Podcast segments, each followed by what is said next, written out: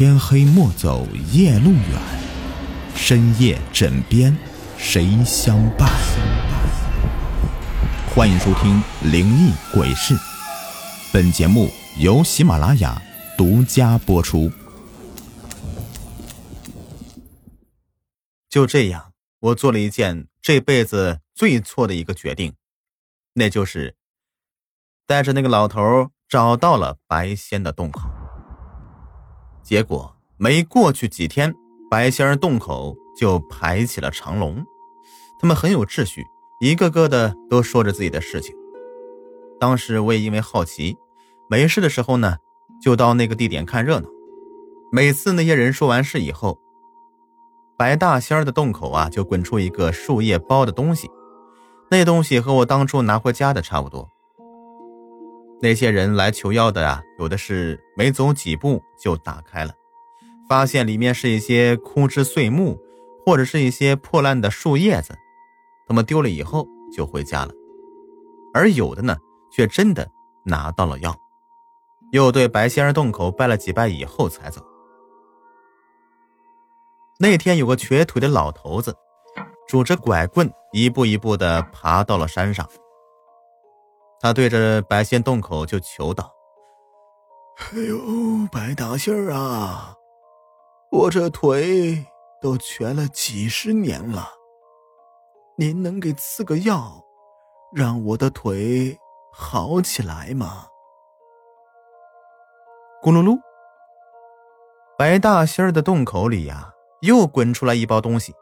老头兴高采烈的拿着，又给白大仙儿磕了好几个头，就说道。哎呀，谢谢谢谢白大仙赐药，谢谢白大仙赐药。看见天色不早了，我也该回家了，于是我就跟着瘸腿老头往下走。这时候呢，有个男人急急忙忙的往山上跑，他看到瘸腿老头就说道：“爹，你咋还相信这些呀？咱家就是开药厂的，什么药没有啊？你干这事儿，你让我的面子往哪放啊？”你生产那些屁药能治好我的腿吗？我都瘸了几十年了，你就不能让我好好活着吗？老头气哼哼的骂道。男人要和老头抢药，老头护住那些东西就是不给。爹，我都听说了，什么狗屁白仙儿，哎呀，都是骗人的。他给那些东西啊，大多都是山里的枯枝碎木，或者是一些破烂弯腰。你拿这些东西治病，我的面子以后往哪放啊？是你的面子重要，还是你老子的腿重要啊？你就不能为了我的腿放下你的面子吗？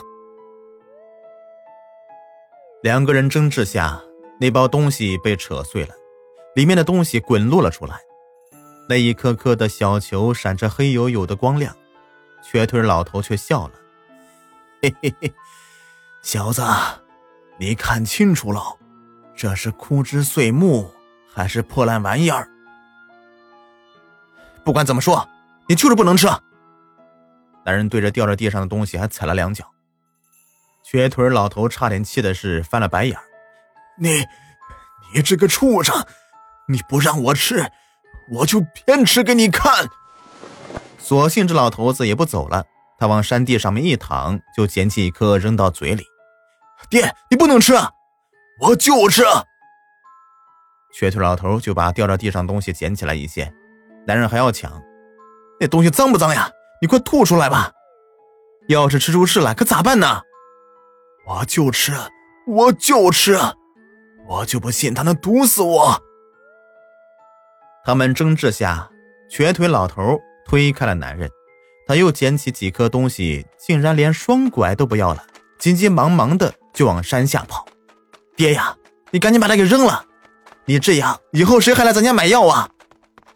这是白仙儿赐的药，我就相信白仙儿，我凭什么扔啊？瘸腿老头在前面跑，他儿子在后面追。我见到这健步如飞的瘸腿老头和气喘吁吁的男人，我笑得肚子都疼啊！哎呀，这老头今天怎么跑得这么快呀？男人气喘吁吁的说道。我却捂着肚子，笑得上气快接不了下气了。那个男人瞪了我一眼，恶狠狠的说道：“你个死崽子，笑什么？再笑我揍你啊！赶紧滚！”男人说着，还冲我来了。我们村的齐大叔正好赶过来，把他给拉住。他还陪着笑脸说道：“嗨，李老板，您别和个孩子一般见识啊！再说了，这白仙洞还是他发现的，要不是他呀，哪儿有这么多人排队求药啊？”啊！男人好像想到什么似的，他气哼哼的说道：“哈，原来这个祸事的源头是你呀！你给我等着，看我以后怎么收拾你！”男人四下看了一眼就走了。我看见齐大叔竟然被吓得脸色惨白，脑门上全是冷汗。他拉着我一句话都没说，就往山下走。到我家就说了一句。张嫂啊，你家恐怕要惹上麻烦了。啥麻烦呀？这说的怪吓人的。娘焦急的问了一句。奶奶也在旁边说话。就是啊，他一个孩子能惹啥麻烦呢？齐大叔就擦了把冷汗，就问道：“咱市里有个做药的李老板，你们知道不？就是那个做药的李天生。”我娘吓得打个哆嗦。她继续说道：“他咋还能跟我家小宝扯上关系呢？”奶奶听完这话却笑了：“哎呀，我当什么大事呢？放心吧，小宝啊，有白心儿保着呢。那个为非作歹的恶霸能怎么样啊？”娘，这都什么时候了，你还总白心儿白心儿的？李天生他杀人都不眨眼的。那白心儿还能帮小宝打架咋的啊？我娘急得直跺脚，她又看向了齐大叔，就问道：“大兄弟，你快说说这到底咋回事啊？你要急死嫂子了。”齐大叔这才有机会把话给说明白。刚才那个姓李的也来大青山了，他爹求了药以后啊，姓李的不让吃，爷俩还在山上吵了一架。小宝呢，就在他们后面捂着肚子笑。姓李的临走前放下狠话，说要收拾小宝，你们还是赶紧想想办法吧。说完，齐大叔就走了，奶奶和娘全吓傻了。他们等爹回来商量一整晚，也没什么好主意。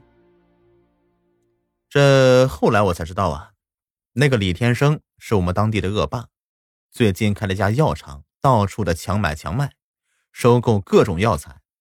凡是得罪他的人呢，就没有一个是好下场的。从那天开始，奶奶和娘就不让我出门了，他们还跟邻居打好了招呼，要是有谁来找我，就一律说村子里没有我这个孩子。这过了有半个多月，李天生也没来找我，奶奶和娘的警惕性就放松了不少。就在他们以为李天生不会来找我麻烦的时候，我就做了一个奇怪的梦。梦里，我看见一个和我差不多年纪的小姑娘对我说道：“都怪你，之前告诉你跟你要的事儿不能跟别人说，这下好了，惹出麻烦了，不但你自己自身难保，还连累了我娘一条命。”我当时听到这话都吓坏了。这小女孩是谁呀？她说的这么吓人的吗？我问你，想活着吗？小女孩看我半天没说话，她有些急了。你要是不想活，那我可就走了，到时候你死了活该。哎哎，想活想活，你别走啊！当时我虽然年龄不算大，但是我意识到了当时我很危险。说不定这个小女孩能救我。